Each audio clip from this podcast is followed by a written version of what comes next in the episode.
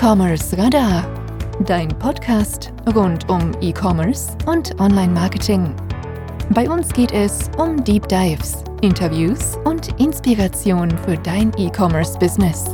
Auf geht's!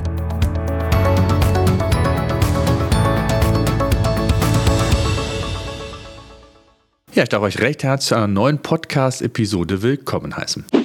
Bevor es mit dem Podcast weitergeht, möchte ich dir unseren heutigen Partner vorstellen.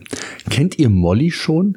Molly ist einer der führenden Zahlungsanbieter in Europa. Über 130.000 Kunden wickeln mittlerweile europaweit ihren Online-Zahlungsverkehr über die cloud-basierte Molly-Plattform ab. Wenn ihr also für euer Angebot äh, egal ob Shop, digitales Produkt, was auch immer, einen zuverlässigen und seit 2004 bereits agierenden Online-Zahlungsanbieter sucht, dann seid ihr bei Molly genau richtig. Die Einrichtung ist völlig unkompliziert und einfach und in 15 Minuten habt ihr alle wichtigen Zahlungsarten für euch konfiguriert. Ihr bekommt weitere Hilfe in Form von verschiedenen Modulen und Plugins für den maßgeschneiderten Checkout-Prozess.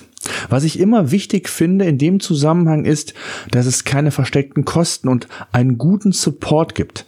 Molly bietet beides. Es gibt keine Vertragsbindung und jeder Kunde, egal wie groß, bekommt individuelle Unterstützung. Und klar sind auch alle relevanten Zahlungsarten dabei, die ihr dann entsprechend nutzen könnt. Durch das erstklassige, einfach zu nutzende Produkt unterstützt Molly KMUs dabei, mit den großen E-Commerce-Giganten konkurrieren zu können. Schaut euch am besten direkt die Homepage an unter molly.com. Molly wird geschrieben M O-L-L-I-E.com. Dort bekommt ihr alle weiteren Informationen. Es lohnt sich. Viel Spaß. In der heutigen Podcast-Episode blicken wir in die Zukunft des Unternehmertums. Die digitale Transformation ist ein wesentliches Thema und unterschiedlich auch in den Unternehmen ausgeprägt. Teilweise durch Corona beschleunigt, teilweise erlebe ich es auch wieder, dass Unternehmen ja den einen oder anderen Rückschritt machen. Gemeinsam mit meinem heutigen Gast Christian Rahn möchte ich ein wenig in die Zukunft blicken, in die berühmte Glaskugel und wir haben uns einfach mal als Datum das Jahr 2000 2035 ähm, ausgesucht. Wie entwickelt sich bis dahin die Arbeit? Das ist die Frage. Das Unternehmen als solches. Wir werden, ja, oder werden wir mehr durch Tools, durch digitalisierte, teils automatisierte Prozesse geleitet, als wir das heute vielleicht schon machen. Die Welt dreht sich bekanntlich ja weiter und auch Arbeit insgesamt wird sich verändern. Ist auch heute ja schon ein ganz wichtiges Thema, Stichwort New Work und so weiter. Ähm, auf welche Veränderungen müssen wir uns also als Unternehmen einlassen? Äh, und dann eine spannende weitere Frage, was geschieht im Vertrieb? Wie wird dieser sich verändern? Durch Corona hat sich der Vertrieb ja schon teilweise völlig neu erfunden, erfinden müssen. Und ähm, mehr und mehr äh, wird ja auch hier auf virtuelle Treffen gesetzt. Also auch da eine spannende Frage, wie wird sich das weiterentwickeln? Und wenn wir da schon bei dem Thema sind, auch im Marketing wird sich sicherlich einiges verändern. Da ist einiges ich sag mal, im, im Veränderungsprozess äh, noch nicht so richtig gefunden. Stichwort NFTs, Metaverse, äh, aber auch Blockchain, das sind so ein paar Buzzwords. Und auch hier wollen wir darüber sprechen, was sich aus der Sicht von Christian hier vielleicht verändern kann, weil auch ich werde meine Perspektive mit einbringen. Und eine Frage, die wir ebenfalls ähm, besprechen wollen, ist, inwieweit Marketing und Vertrieb im Jahr 2035 vielleicht schon verschmolzen sind und es gar nicht mehr Marketing und Sales sei, sondern es gibt ja jetzt schon das Wort Marketing, was immer mal wieder benutzt wird. Ähm, also auch da wollen wir drüber sprechen. Also eine total spannende Podcast-Folge, auf die ich mich schon gefreut habe, mit viel Vision, mit viel Blick in die berühmte Glaskugel. Und ähm, ich bin gespannt, wenn wir 20 Jahre nach vorne blicken, wie wir dann rückblickend äh, dann hier auf unsere Prognosen und auf unsere äh, Podcast-Folge zurückblicken. Äh, was mich natürlich auch interessiert, bevor wir loslegen, wie seht ihr das Thema? Schreibt mir gerne eine E-Mail, podcast.digitalesunternehmertum.de, teilt mir gerne auch per LinkedIn eure Meinung mit oder per Sprache Sprachnachricht digitales-unternehmertum.de slash voice.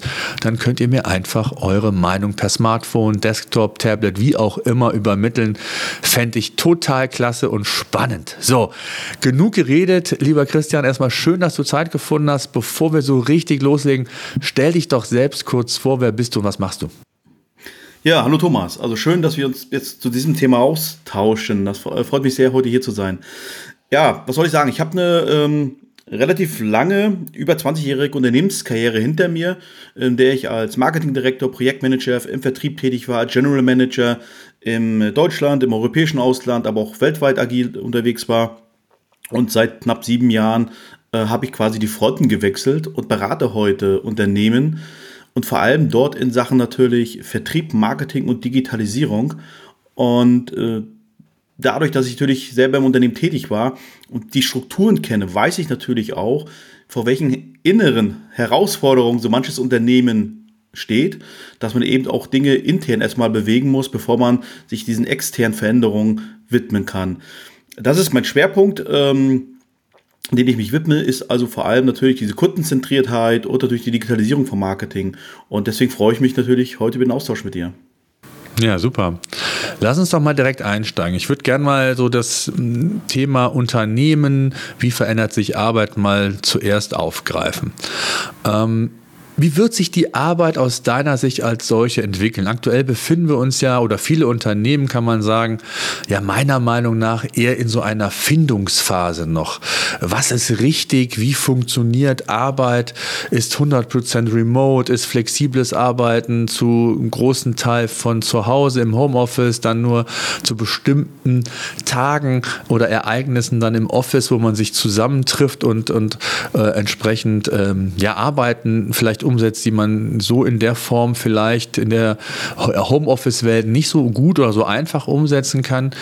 Ähm, was, wie siehst du den Trend und was glaubst du, wenn wir jetzt nach vorne blicken in unser ähm, Jahr 2035, wird es da nur noch 100% Remote geben? Ähm, ist es doch eher die Erkenntnis vielleicht gewachsen, ähm, dass Homeoffice oder 100% Remote für, für viele gar nicht so effizient ist, wie man das vielleicht heute vermutet? Wie siehst du die Zukunft? Ich finde das sehr spannend und ich würde ganz gerne mit einer Zahl äh starten, die ich gerade gelesen habe in einer Studie, ich glaube von Microsoft war die. Und äh, dort ging es darum, dass 60 Prozent der Arbeitnehmer sich hybrides Arbeiten wünschen. Und ich finde äh, gerade diese Bezeichnung hybrides Arbeiten sehr, sehr wichtig, weil es nämlich äh, dieses entweder oder ausschließt, sondern sagt, es wird ein Miteinander geben. Und man muss natürlich unterscheiden zwischen diesen ich sag mal, Wissensarbeitern, wie man es früher so mal bezeichnet hat, dass alle so Bürojobs machen, die kreative Tätigkeiten machen.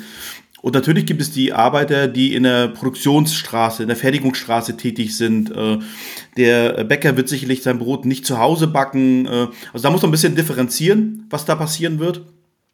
Aber generell, ähm, wenn wir mal auf die Wissensarbeiter schwenken ähm, und 60 Prozent sich das wünschen, vor allem natürlich auch die sogenannte Gen Z, also die jüngere Generation, und wir wachsen ja alle weiter, ja, ähm, dann wird ein hybrides Arbeiten äh, auch meines auch Sinn machen. Ähm, wenn ich mich in Unternehmen unterhalte, auch mit Mitarbeitern, da merke ich, sie haben natürlich so ein Stück weit äh, dieses Homeoffice, ja, oder Remote Work, wie es richtig heißt, weil Homeoffice, den Begriff gibt es ja irgendwie auch nur im deutschsprachigen Raum, ähm, äh, schon schätzen gelernt, weil es natürlich ein Stück weit Vorteile hat. Ja, Fahrzeiten fallen weg, Wegezeiten fallen weg. Auf der anderen Seite hat sich aber auch die Taktung erhöht. Also ich sehe das ja selber, man hat quasi im Stundentakt seine Meetings, ähm, was es nicht unbedingt effektiver macht. Und ein Stück weit fehlt so ein bisschen die Luft dazwischen, zwischen diesen Meetings, ja, so von 10 bis 11, von 11 bis 12 von, und so weiter. Ähm, und diese ständige Arbeiten, dieser Gang, der zu Kaffeeküche vielleicht fehlt. Auch das sind alles Dinge, die wir, glaube ich, berücksichtigen müssen, wenn wir über ein Design von zukünftigen Arbeitsumfeldern äh, sprechen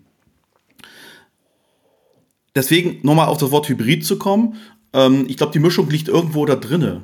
Es wird sicherlich auch immer Situationen geben, wo man sagt, in einen, einen Workshop, in einen Raum, der direkte Austausch, wo du deinen, dir sofort die Geste deines Gegenübers siehst, wo du es vielleicht auch ein bisschen spürst, wo die Emotionen stärker rüberkommen. Ähm, das wird sicherlich nicht ganz verloren gehen, das wird seine Berechtigung haben. Ich glaube auch, dass dieses persönliche Zusammenarbeiten, dieses persönliche Aufeinandertreffen ähm, wird nochmal an Wert gewinnen ja, ähm, auf der anderen Seite wirst du viele unsinnige Dinge streichen können. Also wenn ich dran denke, es geht mir selber, du musst zu einem Meeting nach Stuttgart für zwei Stunden, ja, von Berlin. Ähm, also was da alleine auch an unsinnigen Wege, Fahrzeiten wegfallen wird. das Ganze auch zu betrachten unter anderen gesellschaftlichen Gesichtspunkten wie Klimawandel, Mobilitätswandel. Ähm, das wird eine ganz, ganz große Rolle spielen. Von daher wird sich die Arbeitswelt meines Erachtens nach ganz dramatisch drehen in Richtung Hybrid. Ähm, aber dazu gehört natürlich auch, dass Unternehmen gefordert sind, entsprechende Arbeitsplätze zu schaffen. Ob das dann tatsächlich zu Hause sein wird, ähm, ich sag mal das Stichwort äh, Wohnraumprobleme, die wir heute schon haben. Ja, also Familie mit, mit zwei Kindern hat heute schon Probleme, eine entsprechend große Wohnung zu finden. Jetzt sollen die dann noch ein Arbeitszimmer einplanen. Ähm, und ständig acht Stunden am Küchentisch zu sitzen, ähm, ist ja auch nicht gesundheitsfördernd. Dann so Dinge wie Datenschutz, äh, Privacy und all solche, die spielen auch eine Rolle. Dann der Zugang übers private Internet mit dem WLAN-Passwort 12345. Äh, das ist vielleicht auch nicht unbedingt das, was ein, ein äh, Security oder Cybersecurity-Spezialist im Unternehmen glücklich macht.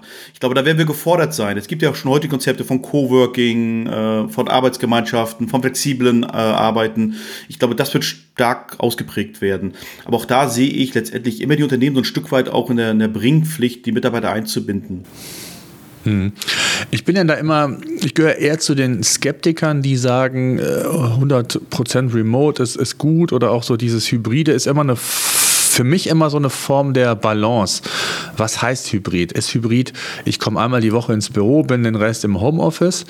Ähm, ich glaube, das das funktioniert so nicht. Und ich glaube, dass viele Unternehmen es mittlerweile verstanden haben. Ich kann mich noch gut an die Corona-Zeit, den Lockdown erinnern. Ähm, da habe ich mit äh, vielen auch größeren Unternehmen gesprochen, die sich sehr früh festgelegt hatten oder auch äh, zum Beispiel Adobe oder Dropbox oder auch äh, andere, ähm, die einfach gesagt haben, Remote First. Und die haben ganz klar gesagt, ja, wir gehen jetzt bis nächstes Jahr und das war dann irgendwie acht Monate, war schon klar, äh, werden wir nur remote arbeiten. Und nicht nur diese Unternehmen, sondern auch andere Unternehmen haben scheinbar jetzt festgestellt, das geht bis zu einem gewissen Grad. Das geht, wenn man muss und gezwungen ist, aber es ist langfristig gesehen nicht optimal, wenn man sagt, man ist hundertprozentig remote. Und erste Unternehmen gehen schon Rückschritte und sagen, ja, wir holen die Mitarbeiter wieder nach und nach zurück. Ich brauche sie im Unternehmen. Ich brauche die Flexibilität. Ich brauche den Spirit im Unternehmen. Und das sind ja auch ganz wichtige Aspekte, die darf man nicht aus außer Hand nehmen. Was, was, und, und vor allen Dingen werden Mitarbeiter ja noch mehr Selbstverantwortung, mehr Disziplin, Selbstdisziplin, Eigenverantwortung. Und das obliegt ja auch nicht jedem. Also nicht jeder ist ja dafür geschaffen, selbstdiszipliniert zu sein. Und das unter einem Kamm zu scheren, zu sagen, wir machen das jetzt schwarz oder weiß oder vielleicht so ein bisschen bunt nur, das sehe ich nicht. Und deswegen habe ich ja mal in meiner Einleitung auch gesagt, ich glaube, dass, dass sich die Unternehmen oder viele Unternehmen in so einer Findungsphase bewegen. Ich weiß auch nicht, wohin die Reise gehen wird. Ähm, meine F Prognose ist, ähm, dass sich das schon relativieren wird und dass dann vielleicht sogar andere Bereiche nochmal Einfluss nehmen und dass wir gar nicht so den Weg, den wir heute so sehen, 2035 sehen. Ähm, mein Gedanke ist, kann zum Beispiel so ein, so ein Metaversum da eine Rolle spielen. Also nicht nur das Gefühl zu haben, in einem Zoom-Call zu sein äh, und mit, mit, meinem, ähm, mit meinem Kollegen zu arbeiten, sondern ja so eine virtuelle Welt aufzubauen rund um mein Unternehmen. Also Sprichwort, äh, ich habe mein, mein physisches Office quasi in der virtuell, virtuellen Welt quasi projiziert. Ähm, spielen solche Gedanken eine Rolle? Also glaubst du, dass wir dahin kommen? Oder anders gefragt, was glaubst du, wo werden wir 2035 konkret sein? Das sind so ein paar Gedanken, die ich mal hatte. Äh, Metaversum könnte eine Rolle spielen oder eine virtuelle Welt, wie das Kind dann 2035 genannt wird, sei mal dahingestellt gestellt. Aber ähm, was glaubst du? Ich, ich sehe das eigentlich ähnlich. Ähm, also vielleicht mal darauf zurückzukommen, ähm, dieses Entweder-Oder, was du sagst, das wird nicht funktionieren, Schwarz-Weiß wird es nicht geben. Es gibt eine ganze Menge Grautöne dazwischen. Und von den Organisationsstrukturen, wie wir sie heute kennen und wie wir sie auch Unternehmen ganz gerne machen, äh, weil man will ja irgendwo eine Organisationsstruktur haben, man möchte Arbeitszeitmodelle haben. Das wird nicht mehr funktionieren. Ähm, also ich glaube, ein Unternehmen wird nicht mehr sagen können, wir haben jetzt drei, vier, fünf oder sechs verschiedene Arbeitszeitmodelle, sondern es werden in der Regel für 60 Mitarbeitern 80 Arbeitszeitmodelle sein. Ich glaube auch, dass wir dieses klassische Silo denken, das wir immer noch haben. Oder das ist die, die Marketingabteilung, das ist die Vertriebsabteilung, das ist die Produkt, äh, Produktentwicklung. Das wird es auch nicht mehr geben. Ich glaube, wir werden viel mehr zukünftig in Projekten äh, denken müssen. Und da besteht eine Abteilung in Anführungsstrichen ähm, dann eher aus einem Marketer, aus einem Salesmensch, aus einem Entwickler, äh, je nachdem, welche Dienstleistungen und Produkte du schaffst. Und ich glaube, die werden sich finden müssen. Und da hast du ein wichtiges Wort angesprochen, nämlich diese Selbstdisziplin. Ähm, das heißt, das stellt natürlich auch die Führungskräfte, die Teamleader vor ganz neuen Skills, die sie brauchen. Äh, wie gehen wir denn solche Dinge an? Wie äh, lösen wir die Problemstellung, die wir haben? Wie arbeiten wir zusammen? Wie finden wir uns? Und was ist für uns letztendlich das Effektivste auch? Und letztendlich natürlich immer, das darf man nicht vergessen, das Unternehmen voranzubringen. Ich habe manchmal gerade in der heutigen ähm, New Work-Diskussion das Problem, wir reden über ein Wunschkonzert äh, von, von jungen Arbeitnehmern, die am liebsten mit dem Laptop am Strand arbeiten wollen. Und wer das schon mal gemacht hat, mit dem Laptop am Strand gesessen hat, der weiß, da kann man nicht arbeiten, weil die Sonne scheint auf dein scheiß Display, äh, der, der Sand weht in die Tastatur, also äh, es ist gar nicht erstrebenswert, am Strand zu sitzen, um zu arbeiten. Ne? Ähm, also von daher denke ich mal, was du schon gesagt hast, wir müssen uns mal versuchen, uns aus uns rauszulösen und zu sagen, diese Fragen, die wir uns gerade stellen, die beantworten wir uns nicht mit der Sicht der Vergangenheit von heute aus, sondern wir versuchen tatsächlich mal zu überlegen, wie ist es 2035? Wie sind da die technischen Voraussetzungen? Ähm, jetzt ist ja gerade von Zuckerberg auch die, die neue äh, VR-Brille präsentiert worden für Business-Anwendungen, ne, wo du sagst, okay, das ist natürlich noch zu teuer. Und man weiß natürlich auch, wenn Apple seine Glasses auf den Markt schmeißen wird, das wird auch schweineteuer sein. Und trotzdem glaube ich, dass das auch noch zum Durchbruch helfen wird. Von daher glaube ich auch, Metaversum, wie auch immer es heißen wird, ja, Web 3 wird eine große Rolle spielen. Ähm, und ich teile auch nicht die Befürchtungen, ja, aber was machen wir mit den Älteren, die hängen wir dann ab. Äh, weil wer, wer sind denn die Älteren in 20 Jahren? Das sind die, die heute damit ganz normal aufwachsen, die das gewohnt sind. Wenn ich ein Video mit CapCut schneide, frage ich meine elfjährige Tochter, äh, äh, wie die Transition am besten funktioniert. Ja, also wir machen uns da viel zu viel Gedanken von heute aus, aus unserer Sicht, und nicht von dem, was 2035 sein wird. Denn da wird natürlich auch technisch, KI, eine ganze Menge noch äh, Wasser den Rhein runterfließen, wie man so schön sagt. Ähm, und ich glaube tatsächlich, es wird eine Mischung sein aus einem virtuellen Office, auf dem Homeoffice, auf einem, vielleicht einen Campus im Unternehmen.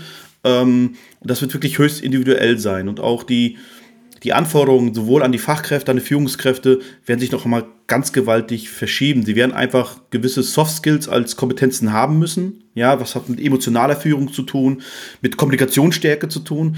Weil das ist ja ein Riesenproblem, was auch bei der Corona-Pandemie gemerkt wurde, dass Teamleader quasi die Verbindung zu ihren Teams verloren haben, weil sie nicht direkten persönlichen Zugriff drauf hatten, weil ihnen der, der Smalltalk beim Kaffee gefehlt hat.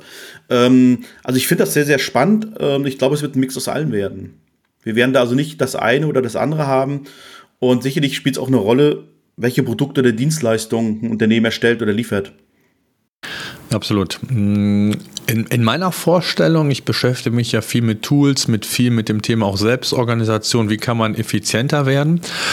Hm, kann ich mir sehr gut vorstellen, also Stichwort Getting Things Done Methode, wenn es um Aufgaben geht, was ist für mich die, die jetzt, jetzt zu diesem Zeitpunkt richtige Aufgabe? Da kann ich mir vorstellen, wenn wir 20 Jahre weiter sind, dass wir so eine Art virtuelle Assistent haben, der über KI, über Erfahrung aus meinem Arbeitsalltag, über mein, mein Mut, mein Gefühl, wie ich mich gerade fühle, vielleicht sogar eine Kombination aus dem berechnet, ähm, was für mich aktuell oder fürs Unternehmen auch aktuell am relevantesten. Kannst du dir das vorstellen? Also sind wir schon 2020 so weit, so ein bisschen Science Fiction zu spielen, zu sagen, dass mein Computer mein, meine Assistenz ist, der mir sagt, was ich, ja, ist vielleicht ein bisschen übertrieben, aber was ich zu tun habe? Definitiv. Also ähm, ich, ich belächle manchmal ein bisschen die Blauäugigkeit, wenn ich Leute heute kennenlerne, die mir sagen, oh nee, virtueller Assistent, das mache ich überhaupt nicht, KI, Teufelzeug, aber hat eine Alexa bei sich im Wohnzimmer stehen, Alexa macht das Licht aus oder spielt die Stones oder so, wo ich sage, hast du doch schon. Ja, im Grunde wird es so sein, dass dich dein, dein Smartphone, deine virtuelle Assistentin oder Assistent wird dich wecken und sagen, hey Thomas, ich weiß, es ist 5 Uhr, aber du wolltest heute nach New York fliegen. Ähm, wegen schlechtem Wetter ist da irgendwas passiert, du musst einen anderen Flug nehmen. Das habe ich schon alles für dich gebucht, ist alles erledigt. Ähm, wir haben das ja heute teilweise schon, ja. Also mein Smartphone, mein iPhone sagt mir morgens, äh, das sind die wichtigsten Aufgaben für heute äh, und du solltest das und das machen. ruf deine Mutter an, weil die hat heute Geburtstag und all das. Es funktioniert ja heute schon, ohne dass ich das vorher programmieren musste. Ähm, also wir sind, glaube ich, KI-technisch schon ein Stück weit weiter, was technisch machbar ist, als was wir heute oder die große Masse heute glaubt, wo wir sind. Wir nutzen häufig sehr ähm, viel schon an, an solchen Technologien. Und sei es drum, du schalt, schaltest heute Amazon ein und der sagt dir ganz einfach, pass mal auf, das ist ein interessantes Produkt für dich, weil alle Vögel, die so ticken wie du oder das gekauft haben wie du, haben das auch gekauft. Und das, das wird sich natürlich immer verfeinern und immer einer wahnsinnigen Geschwindigkeit, weil die große Stärke von KI ist ganz einfach, dass sie auf eine viel, viel größere Datenmenge viel, viel schneller zugreifen können, als das ein Mensch jemals können könnte. Ähm, und von daher, äh, das kann ich mir gut vorstellen. Sehr gut vorstellen. Hm. Wie würdest du es, wenn wir es mal verlängern, äh, und ich sage jetzt mal, wir werden ja heute schon sehr häufig oder zumindest die Unternehmen, die recht digital aufgestellt sind, von Tools dominiert. Ähm, also auch Prozesse spielen ja da eine ganz wichtige Rolle. Also nicht nur das Thema virtuelle Assistenz, sondern wenn ich jetzt mal die Prozesse im Unternehmen mir anschaue, blickst du da so in die gleiche Richtung? Äh, wird sich da auch viel noch tun? werde ich viel effizienter sein, indem ich über ähm, Werkzeuge, Hilfsmittel, KI, was auch immer, äh, entsprechend noch mehr gesteuert wird? Also wie weit wird das Thema Prozesse auch in 2035 sich anders darstellen aus deiner Sicht? Ich glaube, dass Prozesse sehr stark technologisiert sind und, und technikgesteuert werden. Ähm, aus verschiedenen Gründen. Ich meine, wir haben jetzt immer das Wort Fachkräftemangel. Also du musst ja nur morgens aufstehen und wenn du abends zu Bett gehst, hast du dieses Wort Fachkräfte- oder Arbeitskräftemangel 10.000 Mal gehört. Ähm, wie sich das ausschmückt, sei doch mal dargestellt. Und wer da die Schuld dran trägt, äh, das braucht man, glaube ich, auch gar nicht so in die Tiefe diskutieren. Aber du wirst ja gezwungen sein, eine viel, viel höhere Effizienz zu erreichen. Die Frage wird doch auch sein, wenn wir ein Stück weit Deindustrialisierung zum Beispiel in Deutschland erleben, weil wenn wir eine Energiewende in Deutschland wollen, dann bedeutet das ja auch, dass bestimmte Geschäftsmodelle, ich denke mal an die Maschinenbau, an die Produktion, die werden letztendlich sich wirtschaftlich vielleicht gar nicht mehr darstellen lassen hier äh, äh, vor Ort. Also werden neue Industrien entstehen müssen. Es werden ähm, neue Dinge entstehen müssen. Und natürlich auch die Arbeitsweise. Die Frage ist auch, ähm, machen wir mit diesem ewigen Wachstum, mit diesem ewigen Konsum weiter? Ja, also wie konsumieren wir denn überhaupt als Gesellschaft insgesamt? Äh, wie gehen wir mit unserem Planeten um? Da sind so viele, gerade glaube ich, wichtige gesellschaftliche Fragen, die uns davor stellen, wie leben wir eigentlich insgesamt, nicht nur in der Arbeitswelt, sondern wie lebt die Gesellschaft, weil natürlich so wie wir als Gesellschaft leben, das wird sich auch auf die Arbeitswelt massiv übertragen. Und jetzt ist die Frage, wie finanzieren wir unser Leben? Ist eigentlich der, die Arbeit, die du hast, noch das, was dir deine Miete wirklich bezahlt? Oder haben wir denn schon eine Art Grundeinkommen, Grundsicherung, in welcher Form auch immer? Da gibt es ja verschiedene Beispiele. Das muss ja nicht irgendwie 1600 Euro sein, die der Staat überweist. Das kann ja auch sein freies Internet, freier Nahverkehr. Ähm, also ganz, ganz viele Möglichkeiten kann man ja so eine Grundsicherung äh, gestalten. Also ich glaube, das klingt natürlich nach viel Utopie. Aber überleg mal, das Auto war irgendwann auch mal nicht vorstellbar für den, für den Menschen. Und das wird sich auswirken. Und wir werden dafür sorgen müssen, dass wir im Arbeitsleben höchst effizient und produktiv arbeiten. Und das schaffen wir einfach nur, wenn wir die Technologie, die wir ja haben, auch zu nutzen verstehen. Das, ich verstehe manchmal, dass Menschen so ein bisschen Zweifel haben, weil es außerhalb ihrer Vorstellungskraft liegt. Das bedeutet aber nicht, dass es nicht passieren wird. Und das Zweite ist natürlich auch gewisse Angst, weil wir immer so ein bisschen bei Digitalisierung auch diese ethische Frage haben. Ja, wenn die KI eine Entscheidung treffen soll, da gibt es ja dieses berühmte Beispiel, ähm, selbstfahrendes Auto kann jetzt entscheiden, überfahre ich denjenigen auf dem Zebrastreifen, die ist 70, überfahre ich das Kind oder töte ich den Insassen, für die ich den, die Verantwortung habe. Äh, ja, das, das sind einfach Entscheidungen, äh, damit müssen wir lernen umzugehen. Da habe ich auch einen ganz interessantes, äh, interessanten Lesetipp von Max Tegmark. Da ist äh, Wissenschaftler am MIT in Boston und der hat ein super Buch geschrieben, Leben 3.0. Und da zeichnete er so ein paar Szenarien ab, was passiert eigentlich, wenn wir eine super künstliche Intelligenz haben. Weil es könnte ja auch passieren, dass die merkt, hör mal, so wie der Mensch mit den Planeten umgeht, ist ja eigentlich gar nicht gut. Ja, ähm, also das ist jetzt nicht Science Fiction Richtung Terminator, sondern er zeigt wirklich zwölf Szenarien und sagt eigentlich uns ganz deutlich, wir müssen heute anfangen, uns mit diesen Dingen zu beschäftigen, äh, wenn wir noch gestalten wollen. Also was wollen wir zulassen, was wollen wir nicht zulassen, was ist technisch möglich und wollen wir wirklich alles das tun, was technisch möglich ist. Und äh, das ist eine wahnsinnige Herausforderung. Da müssen wir langsam mal über diesen Status Neuland ja, äh, geprägt von der ehemaligen Kanzlerin, müssen wir drüber wegkommen. Und da habe ich tatsächlich das Gefühl, dass wir in vielen gesellschaftlichen Bereichen, durch viele Unternehmen, immer noch beim Neuland sind. Also wenn ich jetzt sehe, dieses Zurückdrehen. Also die Pandemie Corona hat ja gezeigt, dass äh, hybrides oder auch digitales, virtuelles Arbeiten funktioniert. Ähm, ich habe eine sehr interessante Studie gelesen ähm, von der Ruhr-Uni in Bochum. Die haben eine ganz intensive Befragung von Unternehmen gemacht, haben festgestellt, 89 Prozent der Unternehmen waren vom Lockdown-Maßnahmen betroffen, aber 97 Prozent haben trotzdem ihre Vertriebsziele erreicht. Das ist ja im Grunde ein totaler Widerspruch. Und ein Schlüsselerkenntnis daraus ist zum Beispiel, dass wenn du einen hybriden Mix machst zwischen der, der Vertreter fährt zum Kunden und er trifft sich auch virtuell, dass ein Vertriebler im Schnitt 4,2 Kunden mehr pro Woche besucht. Ja, also es ist ein wahnsinniger, wahnsinniger Hebel. Und kaum haben wir dann Lockerung und kaum äh, können wir wieder durch die Gegend fahren, da wird das teilweise eingestampft. Ja, also für mich auch irgendwie total nicht nachvollziehbar. Warum hört ihr denn jetzt auf damit? Ja, jetzt können wir wieder äh, äh, ins Auto steigen, jetzt können wir unseren Fuhrpark wieder quälen. Also ich persönlich kenne ein Unternehmen, das hat drei Millionen Euro Reisekosten eingespart bei steigenden Umsätzen während der Corona-Pandemie. Und ich glaube, da werden wir uns auch zukünftig viel, viel, viel mehr Gedanken drüber machen müssen, was überlasse ich denn eigentlich letztendlich einen technischen Prozess, auch voll automatisiert, ja, und was macht der Mensch noch im Unternehmen?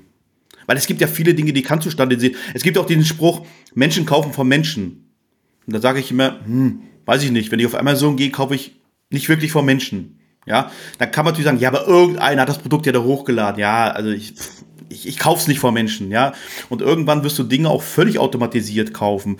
Ja, gerade wenn es um, um standardisierte Produkte gibt, eine, eine Schraube, die ein Standardmaß hat, da wird eine Maschine ermitteln, wer hat halt gerade auf, auf elektronischen Marktplatz den besten Preis, das beste Angebot, das beste Material, zack, bumm, bestellt. Da wirst du dir gar nicht Gedanken drüber machen und vielleicht der Mitarbeiter, der die Schrauben noch in eine Maschine reinkippen muss, die dann alles zusammenschraubt, der wird äh, ins Fach gehen, die Ware wird einfach da sein. Ja, und der Kühlschrank wird gefüllt sein und, und, und, und. Ähm, damit müssen wir uns einfach anfreunden. Da bin ich ziemlich sicher, dass das so passieren wird. Ich habe ja eine These, um, um das mal so auf den Punkt zu bringen, dass ich glaube, dass sich viele Themen, ich sage jetzt mal, was das Unternehmertum, was Arbeit, Prozesse, das, was wir gerade besprochen haben, sind für mich ja noch so ich will es mal sagen, so Inselthemen. Ja, das ist nicht zentral, sondern du hast mal eine HR-Software, du hast mal äh, eine Software, die dir vielleicht im Projektmanagement in anderen Dingen weiterhilft. Ähm, ich kann mir auch gut vorstellen, dass zum Beispiel, wenn wir davon sprechen, so Wissenstransfer, Onboardings von Mitarbeitern, wenn man da mal bleibt, dass man das natürlich auch im, im, im, in einem Metaversum machen kann, aber dass das viel individueller erfolgen kann. Man hat viel mehr die Möglichkeit, auf individuelle Stärken bzw. Schwächen einzugehen.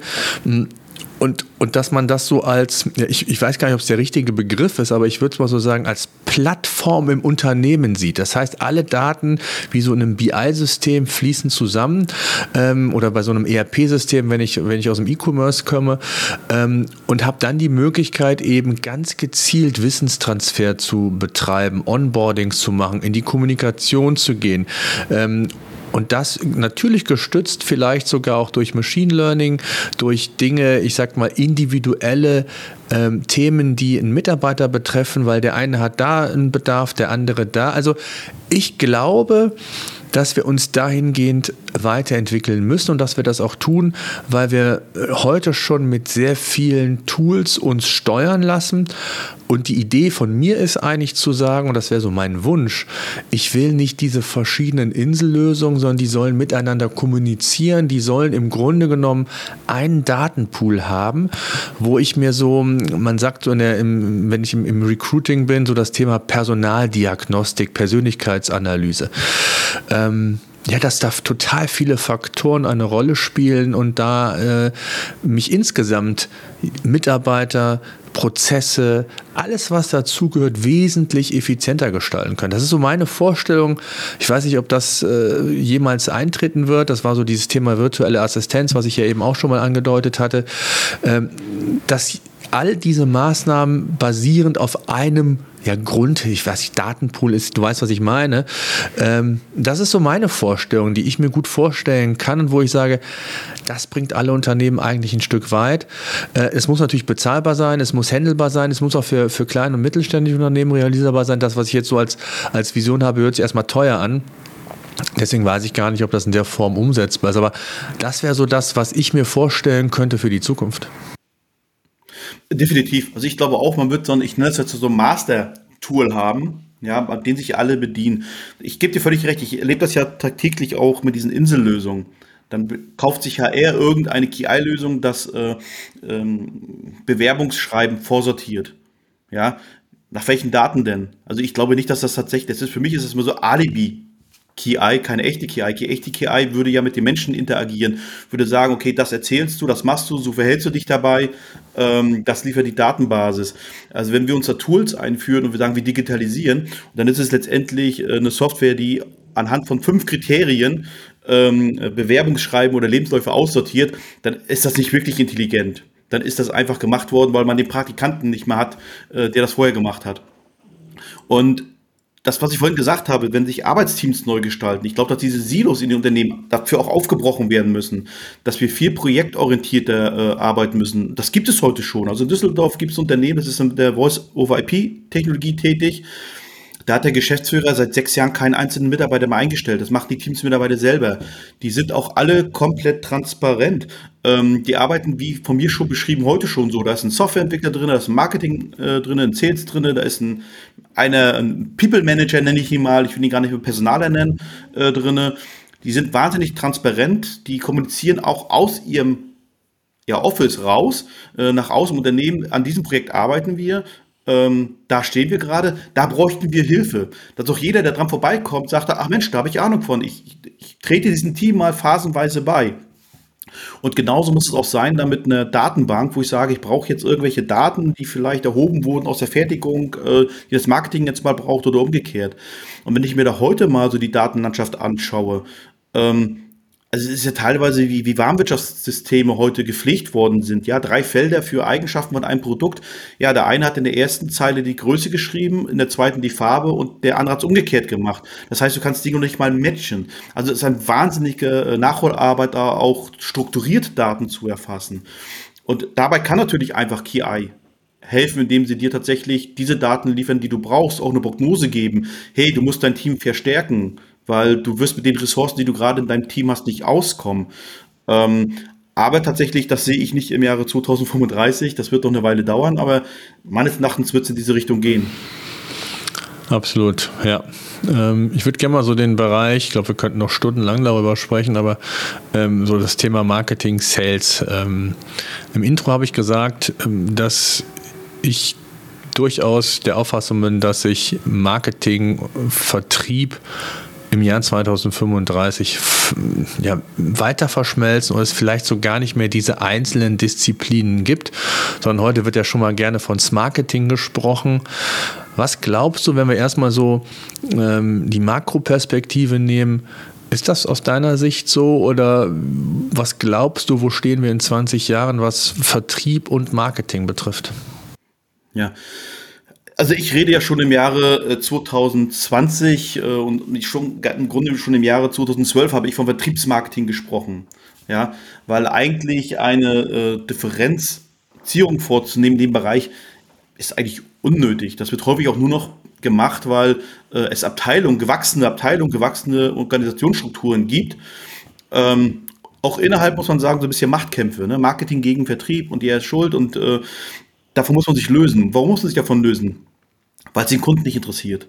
Den Kunden, der deine Produkte kauft, interessiert nicht, wie du organisiert bist. Ja, für den ist auch uninteressant, wenn ich da anrufe im Unternehmen, du gehst ran, du bist Einkäufer, interessiert mich nicht. Du bist in dem Fall bist du mein Ansprechpartner. Ähm, das beschreibt man ja so hinlänglich als Kundenzentrierung. Und Kundenzentrierung muss natürlich viel weiter denken. Häufig äh, hört unser Gedanke da auf, wenn es Kundenzentrierung bedeutet, ich tue alles für den Kunden oder Kundenservice, viel Service machen. Aber Kundenzentrierung bedeutet im Wesentlichen eigentlich, dass du dir wirtschaftlich sinnvolle Prozesse um deinen Kunden herum schaffst. Und da musst du natürlich aufhören, in Vertrieb, Marketing oder Produktentwicklung äh, zu sprechen. Ähm, wo ordnet man denn eine Produktentwicklung an? Meiner Meinung nach gehört zum Marketing, weil der Marketing weiß ja in der Regel, was die Kunden möchten. Das beschäftigt sich mit Trends. Ja, ähm, also ich glaube gerade Vertrieb und Marketing, wenn das, das muss heute schon einfach verschmelzen zu einem, weil auch diese mehr von der Customer Journey, äh, die, die ist ja nicht linear. Ja, das ist ja, das passiert nicht. Also in meiner Welt passiert das nicht, dass ein Kunde sich linear an, an bestimmte Schritte hält, sondern der springt wahllos. Und du musst ihn im Grunde, musst du sicherstellen, dass du Touchpoints hast, ähm, also Berührungspunkte zum Kunden, wo du ihm das bietest, was er möchte. Und so ein Touchpoint kann eben heute sein, ähm, dass er Informationen braucht. Das kann aber auch gleichzeitig der, der Point of Sale sein. Ja, und das funktioniert nicht, wenn du das alles reparierst nach dem Motto, Marketing generiert die Leads und äh, Vertrieb kümmert sich dann um die Leads. Warum? Und gerade in vielen Bereichen, wenn es auch um, um Beratungsdienstleistungen geht und ich lerne dich kennen, dann will ich gar nicht, dass du mich abgibst an einen anderen. Ja, weil ich habe ja auch zu dir auch emotionales Vertrauen aufgebaut. Ähm, also ich denke, da wird sich die Denkweise viel schneller ändern müssen. Nicht jetzt im Jahre zu 2035, aber im Jahr 2035 sollte es eigentlich diese Trennung zwischen Vertrieb und Marketing überhaupt nicht mehr geben. Hm. Was glaubst du denn, wird das wichtigste Marketing-Element sein? Das Produkt mit, mit innovativen Services, ähm, die Bedürfnisse perfekt befriedigen oder was ist aus deiner Sicht hier relevant? Weil heute sprechen wir sehr oft von Botschaften, die wir rund um das Produkt bauen, Stories erzählen. Ist das das Marketing der Zukunft aus deiner Sicht? Also wir werden, glaube ich, sehr viel über Werte äh, reden im Marketing. Wir werden sehr viel über Vertrauen äh, reden und wir werden nicht mehr die Frage stellen, ich meine, heute gibt es verschiedene KPIs. Also jedes Unternehmen errechnet ja meist, wie viel ist ein Kunde wert? Ja, in Euro und Cent. Ja, ähm, und wir müssen, glaube ich, die Fragestellung mal ändern. Wir müssen mal fragen, welchen Wert hat dein Unternehmen zukünftig für den Kunden oder für den Menschen oder für die Gesellschaft? Weil ich, wir leben ja gerade wirklich auch in einem, einem Wandel in der Gesellschaft, dass auf einmal wieder andere Werte wichtig sind. Ähm, ich meine, man kann ja über Klimademonstranten denken, was man will und auch über die Art und Weise, wie sie es machen, was man will. Aber da ist eine junge Generation, die hat ein Anliegen. Die sagt mir ganz einfach, dieser Konsum ist mir nicht so wichtig, auch wenn teilweise das Verhalten was anderes sagt. Ja, aber wir erleben ja einen Wertewandel. Wir erleben das ja auch im, im Arbeitsleben, dass die Leute sagen, mir ist nicht mehr der Dienstwagen wichtig, mir ist nicht mehr das Geld wichtig, sondern mir ist wichtig, dass ich Zeit für Familie habe, dass ich hybrid arbeiten kann und so weiter. Und das wird sich natürlich auch in dem Konsumverhalten, in den Dingen auswirken, die der Mensch der Zukunft in Anführungsstrichen natürlich auch von uns als Unternehmen haben möchte. Das wird sich auf die Dienstleistungen auswirken. Und da werden wir drüber reden müssen. Wir werden uns Vertrauen schaffen müssen. Natürlich musst du eine Dienstleistung oder ein Produkt haben, das ähm, das, das Problem oder die Herausforderung desjenigen löst, der es kaufen möchte oder anwenden möchte. Wir werden aber auch eine ganz andere Form haben. Ähm, ich rede schon seit Jahren, das Abo-Modell ist eigentlich äh, das Geschäftsmodell der Zukunft. Und es gibt auch keinen Bereich, wo ein Abo-Modell nicht möglich wäre. Ist mir immer gesagt, warum funktioniert bei uns nicht? Unsere Kunden wollen das nicht oder bei unserem Produkt geht das nicht. Das heißt, es geht bei jedem Produkt. Ja, weil auch gerade wenn wir uns ja weiterentwickeln, das darf man ja auch nicht ver vergessen, nimm mal Heizungsbauer. Du möchtest keine Heizung kaufen. Du willst eine warme Wohnung haben. Wie das passiert, ist dir egal. Und wenn die mal nicht heizt, ja, äh, dann ist dir das auch egal, warum nicht, sondern dann soll das behoben werden. Das heißt, wenn du die Daten trägst, ja, wenn du das zentral steuerst, wenn du einen Pool hast, dann weißt du ja schon, Thomas, seine Heizung wird in zwei Wochen ausfallen. Ein Unternehmen in Bochum ist in, in, in Sensortechnik stark unterwegs und zwar in Australien. Ähm, ihr kennt ja diese riesen Radlager, die, quasi Autos so hoch wie Hochhäuser bei uns, ja. Ähm, so, da kostet so ein Reifen irgendwie, keine Ahnung, 400.000 äh, Euro. Ähm, und wenn so ein Reifen mal tatsächlich defekt ist und ausgetauscht werden muss aus irgendwelchen Gründen oder Bremsscheibe oder irgendwelche Belege, äh, dann ist, sind das Werte, die legt sich so ein Unternehmen eben mal nicht auf Lager. Ja, das heißt, die messen mit ihrer Sensortechnik, mit ihren Daten, die sie heben, äh, machen sie eine, ähm, kalkulieren sie voraus, Achtung, in drei Wochen wirst du dort dieses Material austauschen müssen. Und dann wird rechtzeitig eine Bestellung ausgelöst, völlig automatisiert schon. Also das gibt es ja heute schon. Und das muss man viel, viel weiterdenken. Das kannst du in alle Lebensbereiche reindenken. Ich erinnere an diesen Dash-Button von, von Amazon, der aus welchem Grund auch immer äh, nicht funktioniert hat. Und dann kommt natürlich auch der Datenschutz. Und natürlich müssen wir auch solche Dinge komplett neu denken. Ähm, Und wir werden auch lernen müssen, dass wir diese Globalisierung nicht zurückdrehen werden, dass wir zukünftig eigentlich kein Unternehmen haben werden, die, die nur lokal oder regional äh, tätig sind, außer vielleicht dein Bäcker und die Ecke. Ja, ähm, und da werden wir uns auch überlegen müssen, dass wir nicht sagen können, in Europa kapseln wir uns von dem Rest der Welt ab und schaffen unsere eigene Welt. Ähm, das mag vielleicht in China funktionieren. Äh, ich glaube, für uns ist das nicht anstrebenswert. Und das wird sich massiv auch in die Kommunikation von Unternehmen zu zu Menschen hin bewegen. Also das wird schon noch unheimlich wichtig bleiben.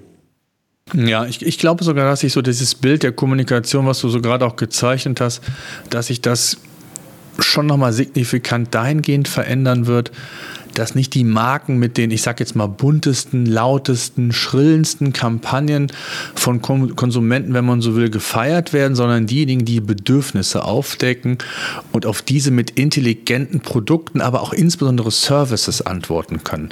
Und dafür, glaube ich, müssen Marken oder auch Markenverantwortliche, je wie du es willst, äh, mehr denn je auch zuhören Customer Centricity ist ja hier so dieses Thema und sie auch verstehen. Und, und da ist so, das würde mich auch mal interessieren, da gibt es ja so dieses, dieses Stichwort Listening Tools. Ne? Also ähm, wird das zukünftig noch relevanter werden, zu hören, zu verstehen, was meine Zielgruppe eigentlich wirklich will, um besser Produkte, Dienstleistungen weiterentwickeln zu, kennen, zu können, Vorhersagen zu treffen. Das Thema Predictive wird ein Thema sein, KI und so weiter. Was glaubst du?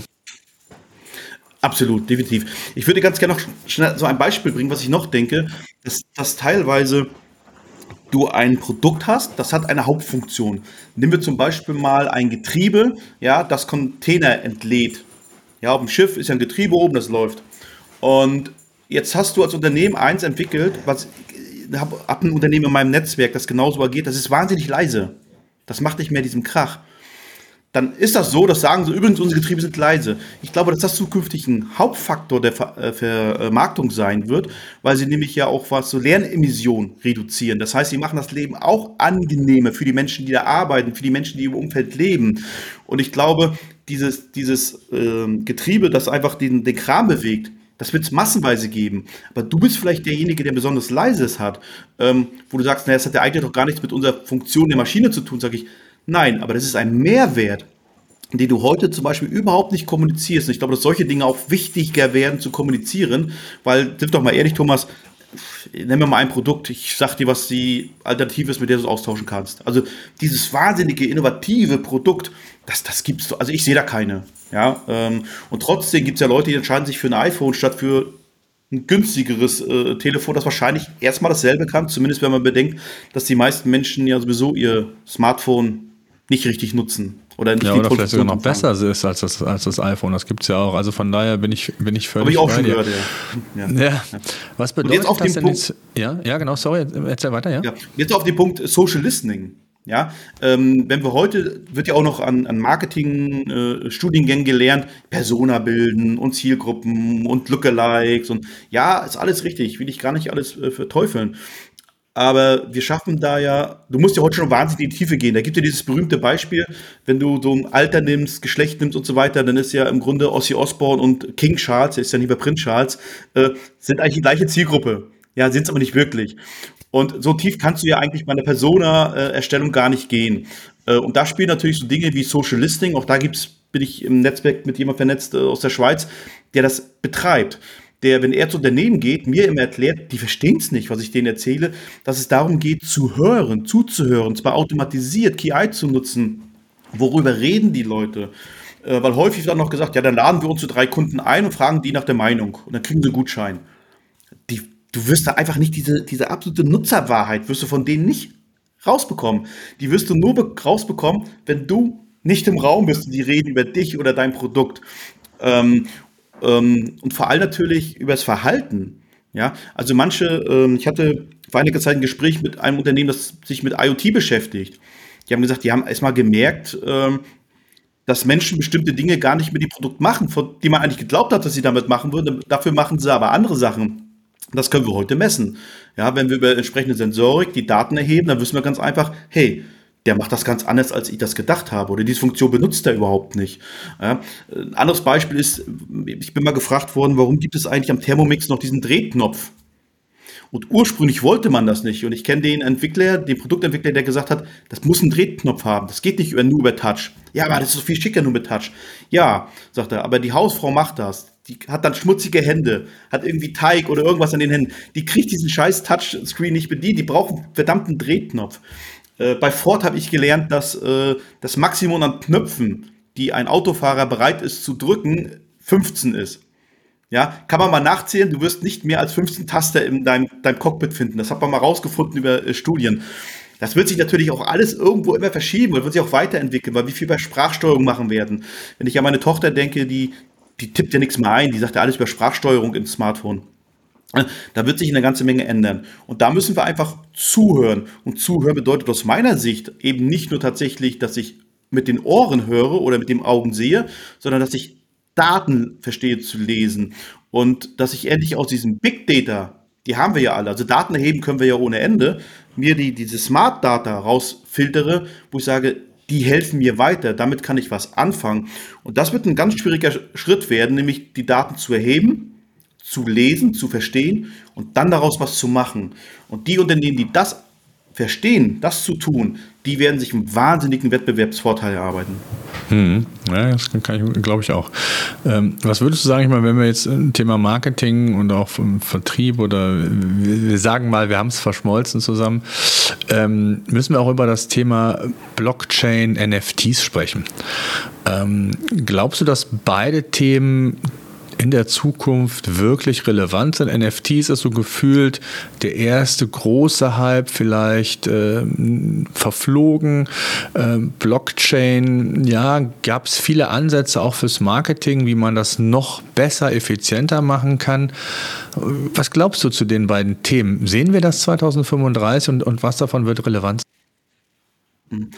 Also ich sehe ich seh beide Themen. Ähm, was mir so ein bisschen, was ich schade finde, ist halt, dass das Blockchain immer sehr schnell als Bitcoin abgetan wird. Ja, und Blockchain kann einfach, einfach mehr die Technologie dahinter. Und ähm, was uns ein bisschen fehlt, ist so ein bisschen dieses digitale Verständnis. Und das fehlt vor allem natürlich vielen, die gerade unsere gesellschaftlichen Geschicke leiten in verantwortlicher politischer Situation. Also die müssen wirklich in die Nachhilfe geben, welches mächtige Tool das eigentlich ist, welche Vorteile das eigentlich bringt, auch in sicher, sicher äh, in Aspekt der Sicherheit des Netzes, Cybersecurity und so weiter. Vertragsdaten. Ähm, NFT wird sicherlich auch eine entsprechende Rolle spielen. Dann Kryptowährung, ja, sehe ich auch. Aber da muss man natürlich mal eins bedenken ähm, ich, das System der Kryptowährung ist eigentlich gut, ja, aber es wird natürlich die Politik nie zulassen.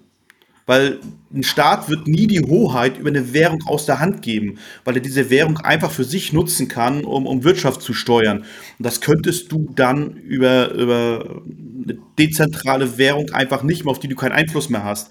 Von daher äh, wird es vielleicht eine elektronische Währung geben, es wird aber keine Blockchain-gesteuerte Währung sein. Also die sehe ich zumindest mal in, in 10, 15, 20 Jahren nicht. Hm. Aber ich kann mir durchaus vorstellen, ja. dass du Dienstleistungen per Bitcoin oder so bezahlst oder andere, gibt ja noch andere äh, Währungen. Das, das sehe ich schon. Hm. Und, und, die Blockchain als solche, jetzt mal losgelöst von, von Kryptowährungen, äh, ich sage jetzt mal in Marketingkampagnen, wo man es ja theoretisch auch einsetzen könnte. Es gibt ja verschiedene Szenarien. Siehst du da irgendwo ähm, in der Zukunft was? Ähm, ja, ich weiß noch nicht, ob es innerhalb der nächsten zehn Jahre tatsächlich da so an Fahrt aufnehmen wird. Es gibt immer, was ich momentan sehe, das nichts über Hype und ich sehe immer noch nicht, dass Unternehmen diese Technologie in der großen Breite, und da rede ich mal vom Mittelstand, äh, noch nicht verstanden haben, noch nicht verstehen einzusetzen und es auch immer noch nicht genügend Anwendungen tatsächlich gibt, das, also Blockchain wird eine Rolle spielen, ja, bin ich mir von überzeugt, aber sie wird noch nicht dominierend sein in 10, 15 Jahren.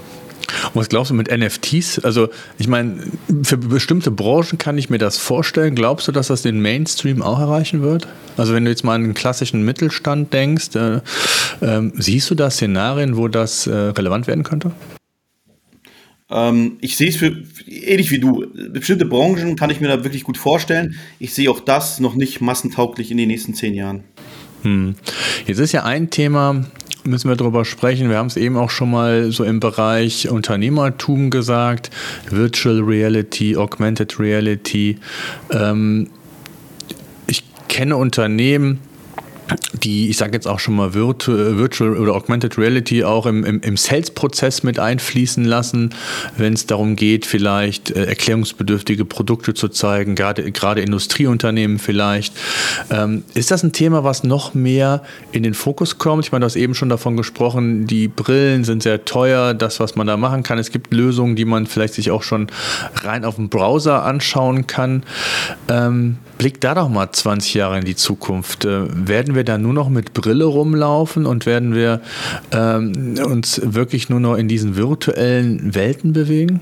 Und da sind ja durchaus auch Szenarien mit, mit Smartphone, Tablet in Kombination ähm, durchaus vorstellbar. Da sind auch heute schon so erste Szenarien erkennbar. Die Frage ist nur, wird sich das durchsetzen? Was glaubst du? Ja, also technisch ist ja heute schon ganz viel machbar. Also ich kenne ein Unternehmen, das programmiert zum Beispiel virtuelle Autohäuser. Das wird auch angenommen, ja, aber noch nicht in der breiten Masse.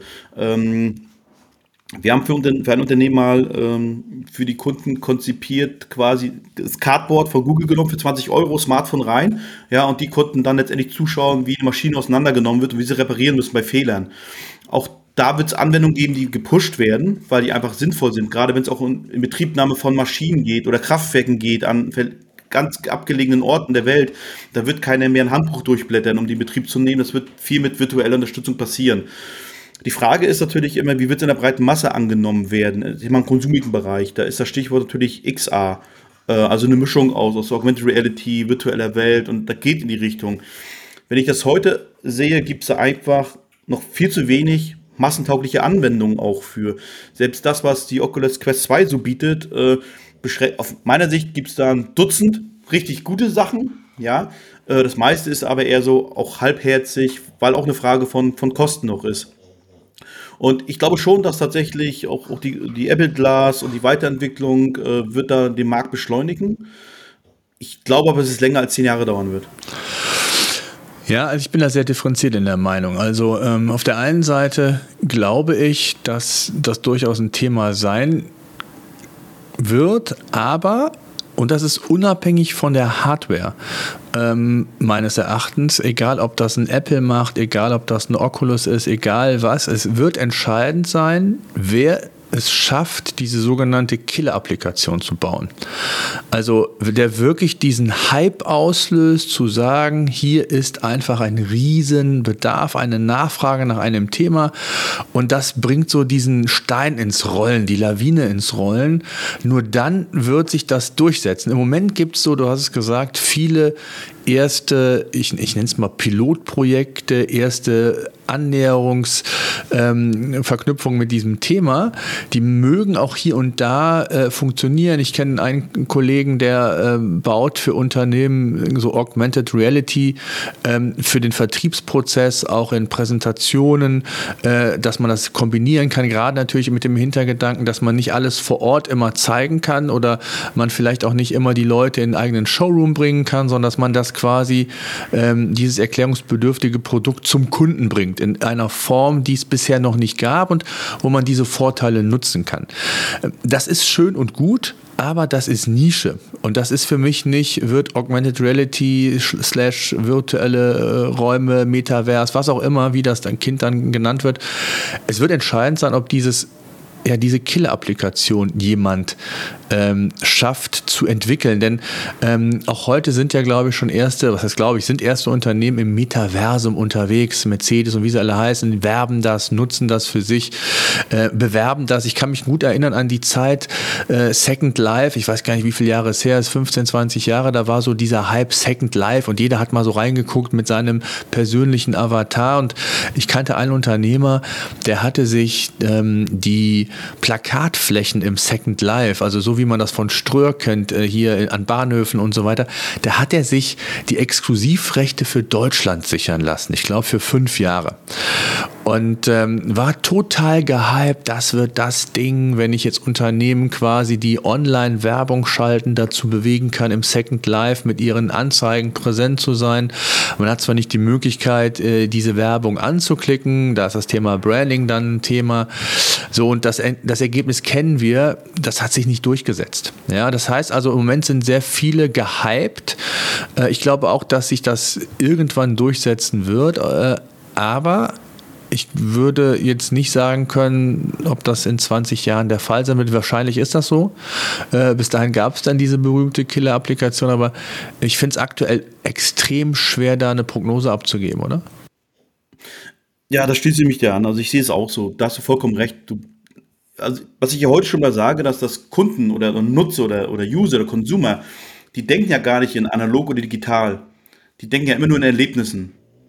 Und wenn es jemand schafft, eben dieses nahtlose Erlebnis zu bieten, wo Leute sagen, wow, das ist toll, das gibt Sinn, das macht auch Spaß, das holt mich auch emotionell ab, ähm, dann werden wir da eine Beschleunigung erfahren. Und ansonsten wird das immer äh, eine Nische sein. Also äh, wenn ich, wenn ich Oculus Quest 2 auftrage, Immortal, George Lucas, da ist wieder sensationell. Ja, aber ich kenne wenige andere Anwendungen, wo ich sage, das ist sensationell. Ja, äh, meine Tochter schwört auf Beat Saber, findet sie geil, finde ich auch super gemacht. Ja, und dann hört es aber auch schon auf, wenn ich mir dann sage, jetzt locke ich mich in Netflix mit der Brille ein und will was mit 3D-mäßig angucken, sage ich, ja gut, da kann ich mir jetzt irgendwie eine Handvoll Filme raussuchen, die mich nicht mal interessieren. Ja, und toll ist es, wenn du auch dann heute sagst, okay, ich kann mit Metallica auf der Bühne stehen. Das ist genau für sieben Minuten interessant und dann das Ding abgenommen. Ja, also das spielt natürlich eine wahnsinnig große Rolle. Und natürlich kann die Zukunft nicht mehr heißen, dass ich so eine, so eine Brille äh, in dem Format auf dem, auf dem Kopf habe. Ja, also da wird es auch irgendetwas Hybrides geben. Das Wort hatten wir heute ja schon. Ähm, von daher glaube ich, es wird ein Zusammenspiel sein von tatsächlich, das Wichtigste wird sein, diese Killer-Applikation. Ja, es muss aber auch eine Hardware sein, die, die tragbar ist, die mir äh, keine Kopfschmerzen bereitet nach, nach 10 Minuten Tragen oder nach 45 Minuten Tragen. Ich glaube, es wird, wird so eine Mischung sein. Aber da bin ich bei dir. Das Wichtigste wird sein, gibt es genügend Anwendungen, um die Masse abzuholen und nicht nur letztendlich eine, eine Nische. also Gaming, Gaming wird ganz, ja, ganz, ja. ganz, ganz schnell, äh, ist immer vorne weg. Ne? Ja, Aber. Ähm, die meisten Menschen sind eben doch keine Gamer. Ja, absolut. Ähm, was würdest du bedeuten, äh, was würdest du bedeuten, sag schon, was würdest du sagen, bevor wir das vielleicht mal so aus Marketing-Sicht mal oder aus deiner Sicht nochmal zusammenfassen, was, was, was ist jetzt konkret 2035, wie wird es aussehen? Ähm, ich finde einen Punkt noch ganz wichtig, da habe ich letztens noch einen, Podcast auch zugemacht. Ähm, wie, bedeut wie bedeutend ist so diese Verzahnung von analog, digitales Marketing, was oftmals heute noch sehr autark gesehen wird? Muss die Verknüpfung von Online, Offline noch wesentlich fließender ineinander gehen? Kann sie das überhaupt? Wie wird sich das, ich sag mal, in 20 Jahren verändert haben? Auch dieses Bewusstsein zu sagen, wir sind nicht das eine oder das andere, sondern wir entwickeln Konzepte, die je nach Unternehmen, je nach agieren, ob regional oder wie auch immer, ja einfach selbstverständlich sind und, und die mir auch andere vielleicht heute noch gar nicht so klare Möglichkeiten. Hm. Also definitiv, das, das Ganze muss irgendwo, ich sag mal so, nahtlos passieren. Der Übergang auch. Und äh, vor, ich sag schon vor sechs, sieben Jahren beim Vortrag, da hatten CEO, ich weiß, ich will jetzt gar keine Werbung für das Unternehmen machen, das ist im deutschen Retail-Bereich äh, tätig und sehr weit vorne. Ähm, und er hat gesagt, mir ist es eigentlich egal, wo der Kunde kauft, ob im Online-Shop, auf einer Plattform, wo wir sind, oder bei uns im, im stationären Handel. Äh, Hauptsache kauft bei uns. Und äh, das war auch die Marschrichtung, die er ausgegeben hat. Und da hast du einfach diese, dieses nahtlose Shopping-Erlebnis, sag ich einmal, wo du einfach sagst, du fängst etwas entweder im Laden an, beendest das zu Hause ja, oder umgekehrt.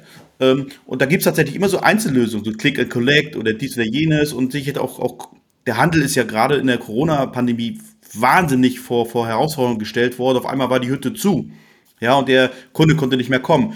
Und die sind auch wahnsinnig erfinderisch geworden. Auf einmal haben die über WhatsApp verkauft. Und lassen wir mal auch die ganzen Datenschutzgeschichten mal beiseite. Äh, das ist ja teilweise wahnsinnig äh, kreativ, was da passiert ist. Und genau das muss in, konzeptionell aufgearbeitet werden und angepasst werden. Ich behaupte, wir in Branchen haben, da wird es keine stationären Läden mehr geben, es wird aber Showrooms geben. Ja, da steht halt noch ein Auto drin, wenn du dich reinsetzen willst, dann setzt du dich da rein. Ja, ähm, und das wird, also es gibt Unternehmen, die es heute schon sehr, sehr konzeptionell vorantreiben, auch in Deutschland. Auch ausgezeichnet, äh, glaube ich, als Platz zwei der, der äh, Multi-Channel-Retailer weltweit von irgendeinem Verband. Ähm, da sind wir gar nicht so schlecht aufgestellt äh, in Deutschland. Da stellen wir unser Licht teilweise wirklich unter den Scheffel, da sind wir teilweise besser. Ähm, und die Menschen akzeptieren es auch, weil natürlich durch dieses Kommunikationsverhalten, das wir ja entwickeln auch immer mehr, ähm, es ja auch so gewohnt sind. Und deswegen sage ich heute schon, der Mensch denkt nicht in analog und digital, der denkt nur in Erlebnis. Und zwar von A bis Z. Das heißt auch mit, mit also Marketing, gutes Marketing ist ja, oder gutes, eine gute Marke ist ja auch nach dem Kauf für dich da. Also dieses After-Sales-Management, das wird noch viel, viel wichtiger werden. Ja, nicht nur Kunden zu gewinnen, sondern den Kunden auch zu halten, die Kunden an dich zu binden und zum Wiederkäufer zu machen. Da wird heute noch viel zu wenig Wert drauf gelegt. Klassisches Beispiel sind alle, alle Telekommunikationsunternehmen. Ähm, wenn du erstmal bei den Kunden bist, pff, da bist du der letzte Hans Franz da, es sei denn, du kündigst. Ja, dann kriegst du wieder die persönliche Aufmerksamkeit, die du eigentlich auch als Bestandskunde haben müsstest. Ne? Ja, vor allem, ähm, das ist ein gutes Beispiel. Ich, ich habe jetzt einen Telekom-Vertrag, äh, den wollte ich irgendwie äh, gucken wegen einem neuen Handy. Nee, ich kann Ihnen nichts anbieten, aber ich kann Ihnen einen Tipp geben. Kündigen Sie, dann habe ich eine Möglichkeit. ja, ja, ja, exakt. Ja, also, das ist mir auch passiert. Das ist ein gutes Beispiel. Ja, ne? ja wo ich sage, willst du mich jetzt, willst du mich jetzt verarschen? Der Mitarbeiter des ne? Unternehmens mir rät zu kündigen, weil er dann ja. äh, andere Optionen hat. Ja, und, und, und das ist einer der führenden äh, Telekommunikationsanbieter. Da denkt man, okay, da stimmt halt noch was nicht. Und genau das, was du sagst, ne, das ist, äh, ja, passt eigentlich ganz gut dazu. Ja. Ja. ja. also ist extrem und das, das kann man, ja, das kann man fortführen. Ja, das ist ja nicht nur, äh? Also wenn du, wenn du irgendwo beim Unternehmen, ähm, das irgendwie jetzt äh, ein soziales Netzwerk hat mittlerweile 15 Millionen im deutschsprachigen Raum, aber der Kundenservice sitzt in Indien jetzt oder Pakistan, nichts dagegen. Ich habe auch kein Problem mit Englisch zu sprechen oder das zeitversetzt zu bekommen, ja. Aber wenn du dann merkst, okay, jetzt musst du den erstmal eigentlich das eigene Geschäftsmodell erklären, weil die irgendjemanden fünf Standardsätze und, und einen Google Translator gegeben haben, da musst du sagen, wow, und ihr wollt ein digitales Geschäftsmodell betreiben, äh, das ist schon ja, hart. das stimmt.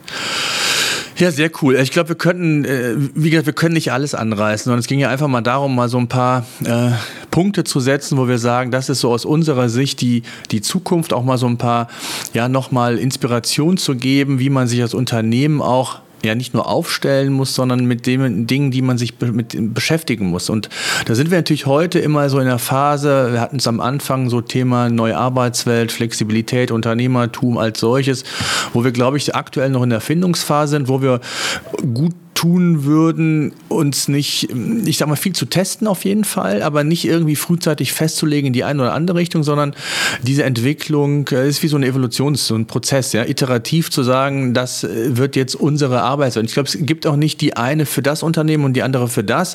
Ich hatte letztens einen Podcast, ähm, ging es darum, äh, dass ein Unternehmer die Vier-Tage-Woche getestet hat. Und mit der Erkenntnis, eigentlich würde man sagen, finden alle Mitarbeiter cool, nur vier Tage arbeiten zu gehen, drei Tage, drei Tage frei zu haben. Und nach sechs Monaten hat man gemeinsam mit den Mitarbeitern entschieden, dass man doch die Fünf-Tage-Woche lieber haben will, äh, weil man den fünften Tag braucht, um Dinge abzuarbeiten, nicht diesen Stress zu haben, den man vielleicht in vier Tagen aufbaut. Äh, und das ist einem das dann auch nicht wert ist, diesen Tag zu haben, wenn ich vier Tage die Woche, ich sag mal, mehr Stress habe, weil ich das gleiche Pensum schaffen muss oder auch will, geht ja auch Thema Produktivität und sowas. Also es gibt nicht diese eine Lösung und ich glaube, es hängt auch sehr stark vom Team ab, vom Unternehmen, von den Werten, das, was man transportieren will. Und deswegen finde ich es eigentlich immer sehr schade und das hat mich immer so ein bisschen gestört in der Vergangenheit zu sagen, dass die Unternehmen gesagt, wir machen das so, das ist jetzt nicht hip, aber das ist gewünscht von Unternehmen oder von Mitarbeitern. Ähm, und ich glaube, diese pauschale Antwort wird es nicht geben, sondern da, da, da denke ich eher, dass es diese, ja, ich, ich habe es Plattform genannt, äh, dass es da irgendwas geben wird, wo das individualisiert wird, wie auch immer das aussehen mag. Und im Marketing ist es genauso. Ich glaube, der Kunde wird wesentlich mehr in, die, in den Mittelpunkt rücken und man muss scha Tools schaffen, um Kunden besser zu verstehen. Auch das geht ja heute nur bedingt. Klar, Marktforschung, es gibt die Listening-Tools, die wir angesprochen haben. Es gibt schon Möglichkeiten, das zu tun. Aber ich glaube auch das Verständnis, noch mehr alles auf den Kunden auszurichten und, und nicht nur auf das Produkt, die Dienstleistung, sondern auch was damit einhergeht. Services haben wir gesagt, intelligente Services, aber auch so diesen gesamten After-Sales-Prozess, wenn Vertrieb und Marketing verschmelzt. Also ich glaube, wir haben so ein paar Dinge durchleuchtet, äh, von denen man sagen kann, da muss man sich Gedanken zu machen, ob das jetzt genau im Jahr 2035 äh, sein wird oder bis dahin äh, war jetzt ja für uns nur in Anführungszeichen so ein, so ein, so ein Arbeitstitel, wo wir gesagt haben, wir wollen mal in die Zukunft, in die, in die berühmte Glaskugel blicken. Also von daher danke für deine Perspektive. Mich würde das Thema echt auch interessieren, wie die Zuhörer und Zuhörerinnen das sehen. Schreibt mir gerne per Podcast, Voice Message, ich habe es am Anfang gesagt. Ähm, vielleicht können wir das Thema nochmal verlängern und äh, aufgreifen. In dem Sinne danke fürs Zuhören. Bleibt gesund und bis demnächst. E-Commerce Radar, dein Podcast rund um E-Commerce und Online-Marketing. Bei uns geht es um Deep Dives, Interviews und Inspiration für dein E-Commerce-Business.